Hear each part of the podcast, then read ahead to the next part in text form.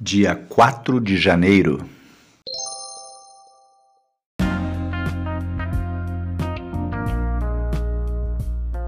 Essa leitura bíblica está sendo realizada na Bíblia Sagrada Bom Dia, versão da nova tradução na linguagem de hoje. As meditações foram escritas pelo meu amado professor Israel Belo de Azevedo.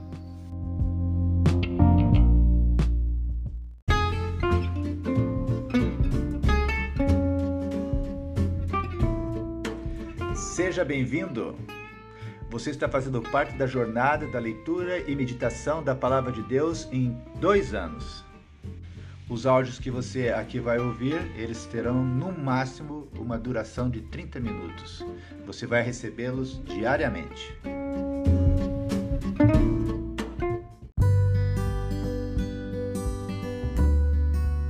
Por que é importante lermos a Bíblia? É importante porque a Bíblia ela é a palavra de Deus. Quando você lê a Bíblia, Deus fala com você. Tudo que Deus diz tem poder. Se você estudar a Bíblia com atenção, deixando Deus falar ao seu coração, as palavras de Deus vão mudar a tua vida. É por isso que é importante você ler a Bíblia para ouvir a palavra de Deus.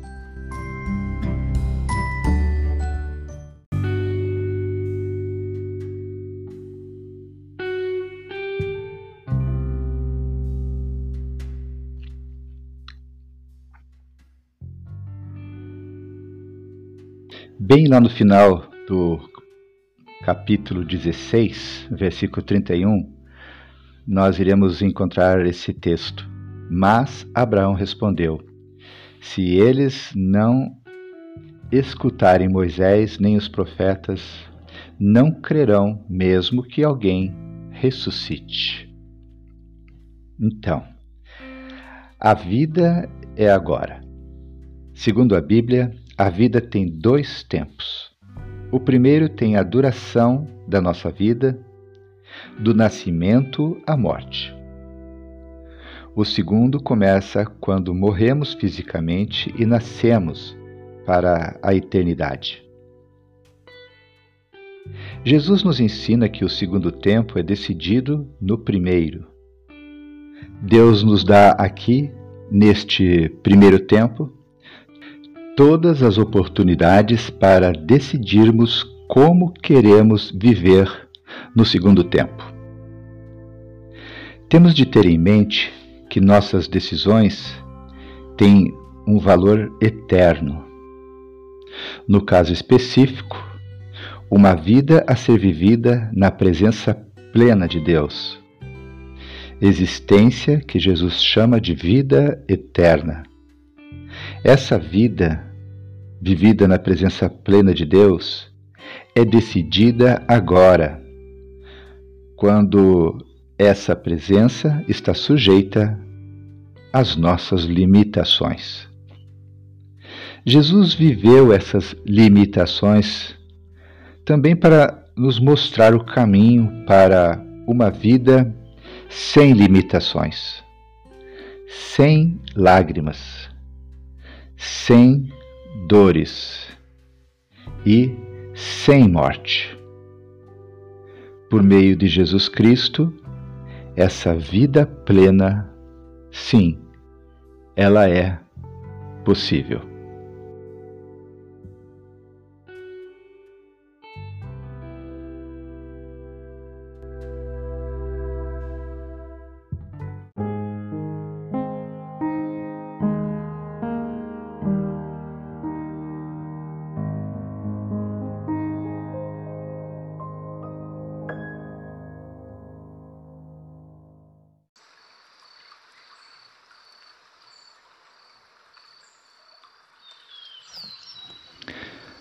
Leitura do capítulo 16, Lucas 16. Pai, nós te agradecemos pela oportunidade de lermos a tua palavra nesse momento. Pedimos, Deus, o discernimento do teu Santo Espírito falando aos nossos corações. Em nome de Jesus. Amém.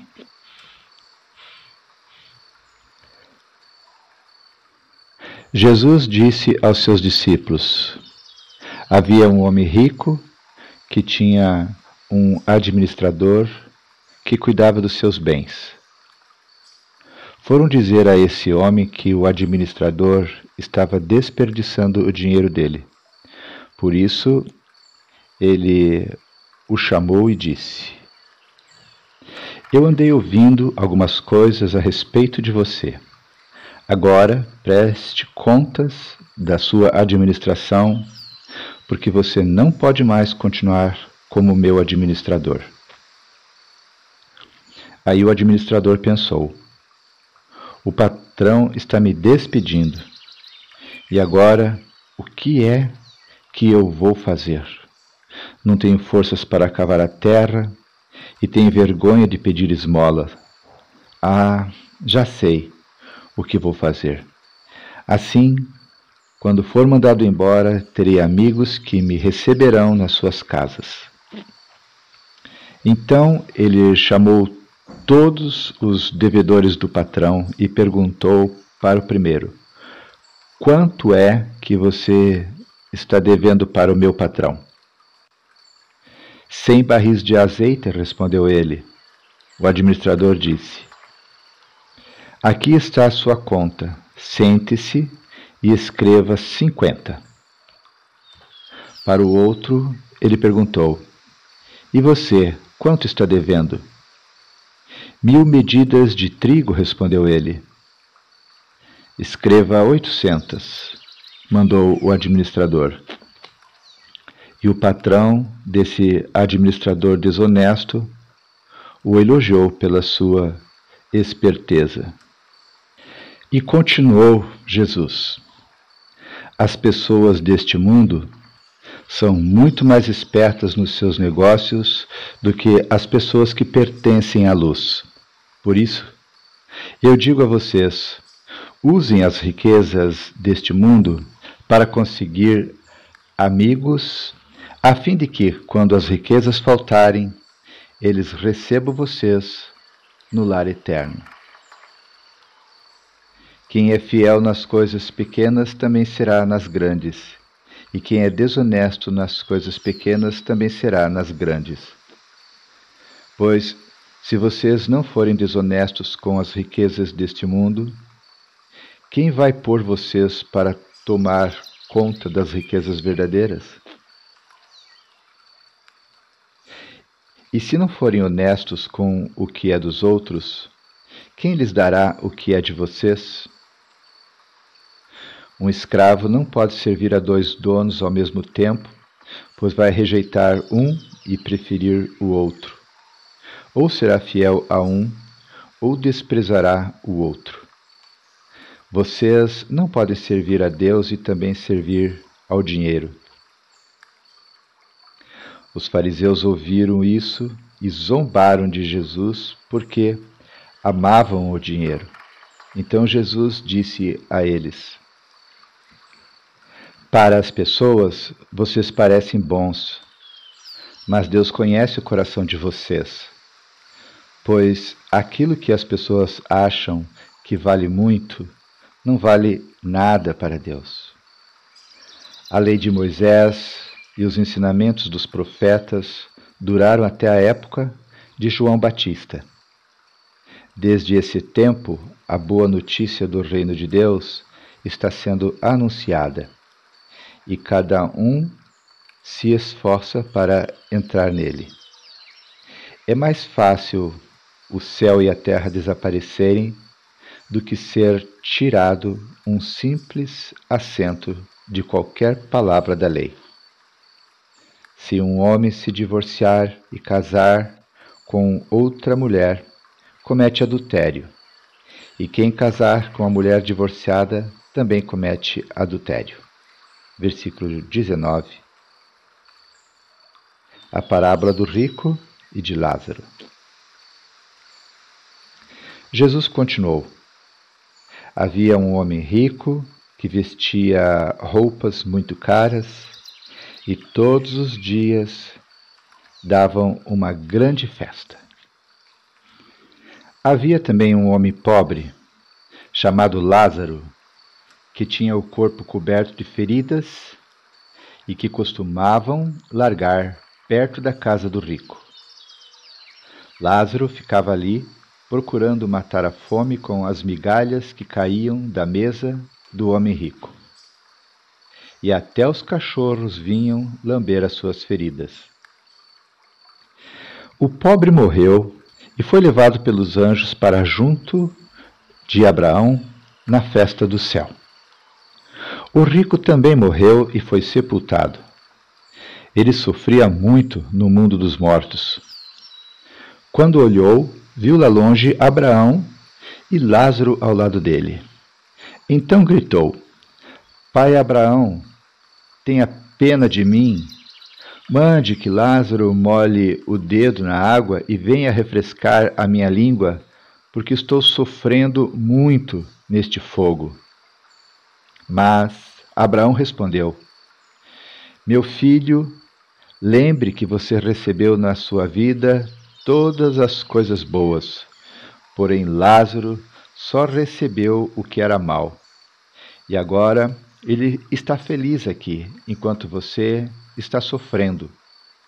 Além disso, há um grande abismo entre nós, de modo que os que querem atravessar daqui até vocês não podem, como também os daí não podem passar para cá. O rico disse: Nesse caso, pai Abraão, peço que mande Lázaro até a casa de meu pai, porque eu tenho cinco irmãos. Deixe que ele vá e os avise para que assim não venham para este lugar de sofrimento. Mas Abraão respondeu: Os seus irmãos têm a lei de Moisés e os livros dos profetas para os avisar, que eles os escutem. Só assim não basta, pai Abraão, respondeu o rico. Porém, se alguém ressuscitar e for falar com eles, aí eles se arrependerão dos seus pecados. Mas Abraão respondeu: Se eles não escutarem Moisés nem os profetas, não crerão mesmo que alguém ressuscite. Término da leitura do capítulo 16, Lucas 16. Lucas 17, versículo 1 o pecado e o perdão. Jesus disse aos seus discípulos: Sempre vão acontecer coisas que fazem com que as pessoas caiam em pecado. Mas ai do culpado! Seria melhor se essa pessoa que ela fosse jogada no mar com uma grande pedra de moinho amarrada no pescoço do que fazer com que um destes pequeninos peque. Tenham cuidado. Se o seu irmão pecar, repreenda-o. Se ele se arrepender, perdoe. Se pecar contra você sete vezes num dia, e cada vez vier e disser, me arrependo, então perdoe. Versículo 5 A fé. Os apóstolos pediram ao Senhor: aumente a nossa fé.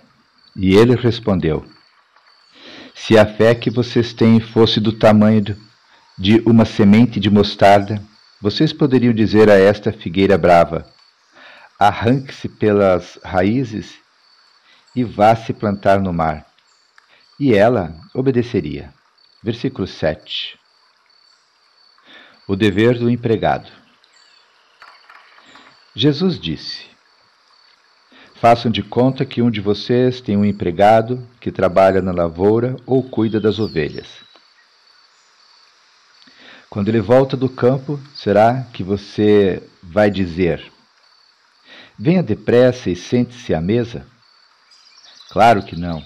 Pelo contrário, você dirá: Prepare o jantar para mim, ponha o avental e me sirva, enquanto eu como e bebo. Depois você pode comer e beber.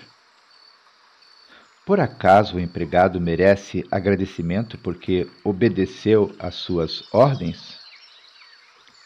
Assim deve ser com vocês.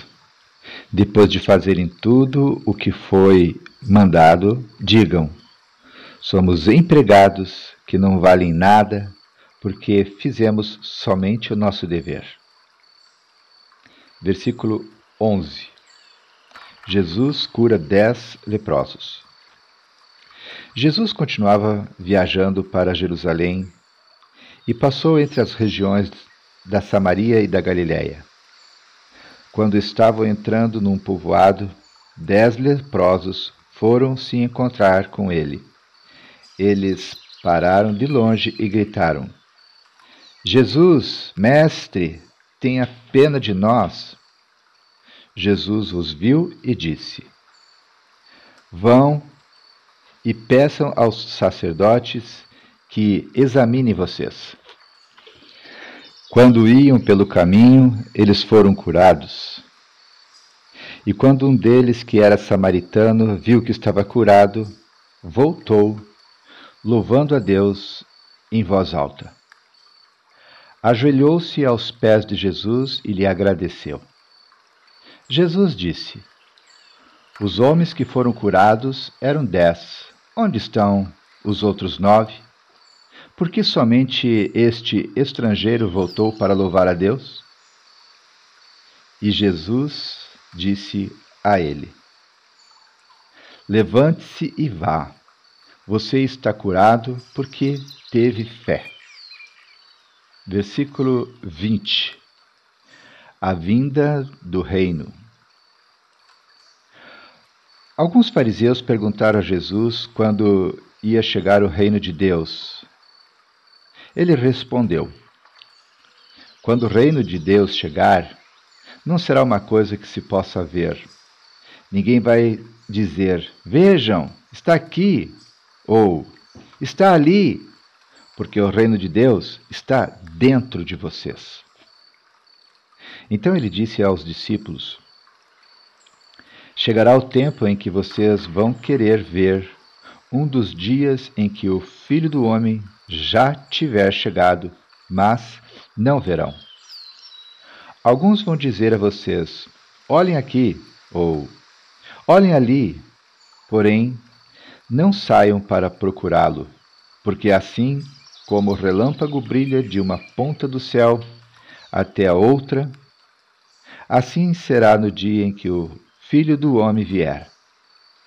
Mas primeiro ele precisa sofrer e ser rejeitado pelo povo de hoje, como foi no tempo de Noé.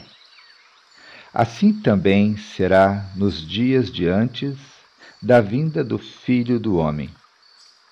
Todos comiam e bebiam, e os homens e as mulheres casavam, até o dia em que Noé entrou na barca depois veio o dilúvio e matou todos. A mesma coisa aconteceu no tempo de Ló. Todos comiam e bebiam, compravam e vendiam, plantavam e construíam. No dia em que Ló saiu de Sodoma, choveu do céu fogo e enxofre e matou todos. Assim será o dia em que o Filho do Homem aparecer. Aí, quem estiver em cima da sua casa no terraço, desça e fuja logo, e não perca tempo entrando na casa para pegar as suas coisas. E quem estiver no campo, não volte para casa. Lembrem da mulher de Ló. A pessoa que procura os seus próprios interesses nunca terá a vida verdadeira, mas quem esquece a si mesmo terá a vida verdadeira. Naquela noite, duas pessoas estarão dormindo numa mesma cama. Eu afirmo a vocês que uma será levada e a outra deixada. Duas mulheres estarão moendo trigo juntas, uma será levada e a outra deixada.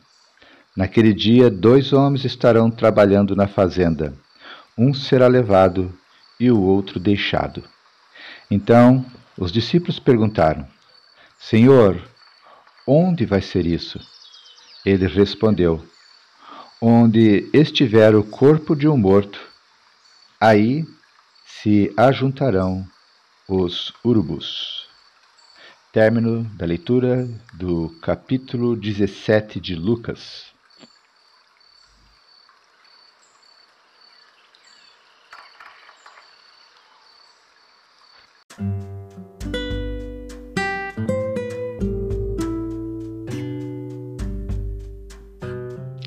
Lucas 17, 33, esse versículo que desse capítulo que nós acabamos de ler, 33 diz assim: A pessoa que procura os seus próprios interesses nunca terá a vida verdadeira, mas quem esquece a si mesmo terá a vida verdadeira. Perder para ganhar. Queremos tanto a felicidade que a perdemos. Por querê-la tanto, só pensamos nela, só pensamos em nós mesmos. Jesus não condena a busca da felicidade. Ele nos adverte contra o egoísmo, o só buscar nossos próprios interesses a ponto de nos esquecermos dos outros. A felicidade vem quando amamos a Deus em primeiro lugar.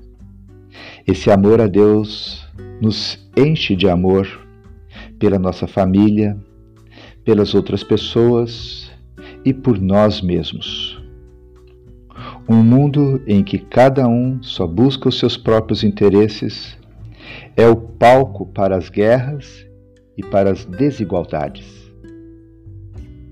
Quem busca apenas o seu próprio interesse esbarra no muro do tédio. Faz tantas coisas, ganha tanto dinheiro e consegue tanta fama que nada mais resta senão a infelicidade. A realidade confirma as palavras de Jesus. Nosso caminho pode ser outro. Em vez da mente que nosso desejo constrói, devemos desejar ter a mente de Jesus. Ele não buscava a glória, mas a encontrou quando abriu mão da sua própria vida, conforme Filipenses 2, versículos 5 ao 12. Ele se esqueceu de si, não se colocando como centro. O seu centro era o Pai. Se queremos a vida verdadeira, sim, Jesus nos ensinou e fez o caminho. Que Deus nos abençoe.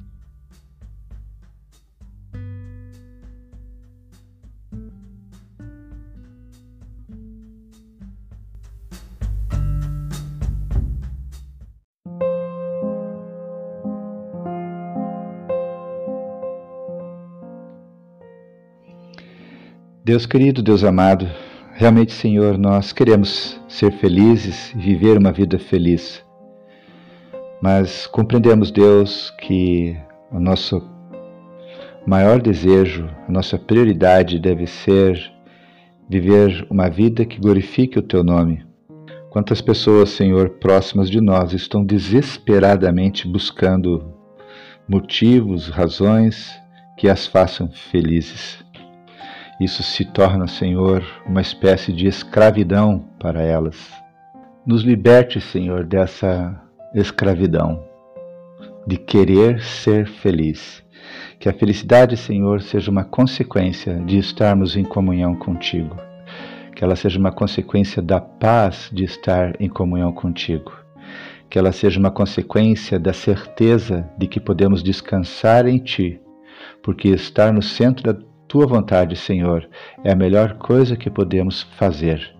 É, com certeza, o caminho certo para sermos felizes, não porque buscamos, porque lutamos pela felicidade, mas porque ela será uma consequência perene, ó Deus, que virá sobre nós com tranquilidade por causa da nossa comunhão contigo. Senhor, certamente, Deus, a felicidade que nós precisamos é a felicidade resultante da nossa comunhão contigo diariamente. Obrigado, Deus, porque a tua palavra nos ensina, nos desafia a vivermos essa experiência. Mais uma vez, Senhor, te agradecemos pela leitura da tua palavra e te pedimos que tu continues nos atraindo, Senhor, para esse momento tão importante, tão especial para todos nós, de estarmos ouvindo, Deus, a leitura da tua palavra. Nos abençoe. Essa é a nossa oração que te fazemos no nome de Jesus Cristo. Amém, Senhor.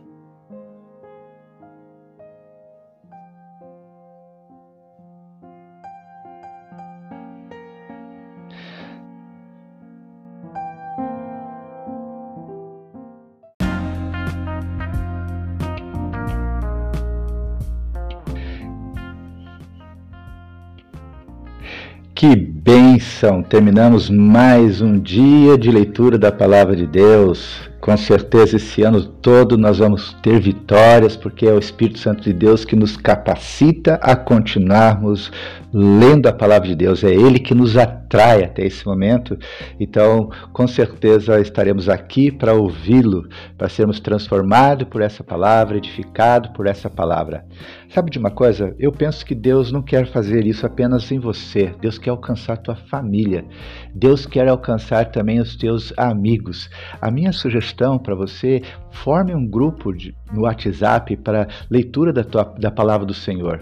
E reúne ali todos os seus amigos, familiares, colegas de trabalho, sobrinhos, tios, primos, enfim, tu, reúna as pessoas que você ama, convide elas. Vamos entrar aqui, vamos ler a palavra diariamente.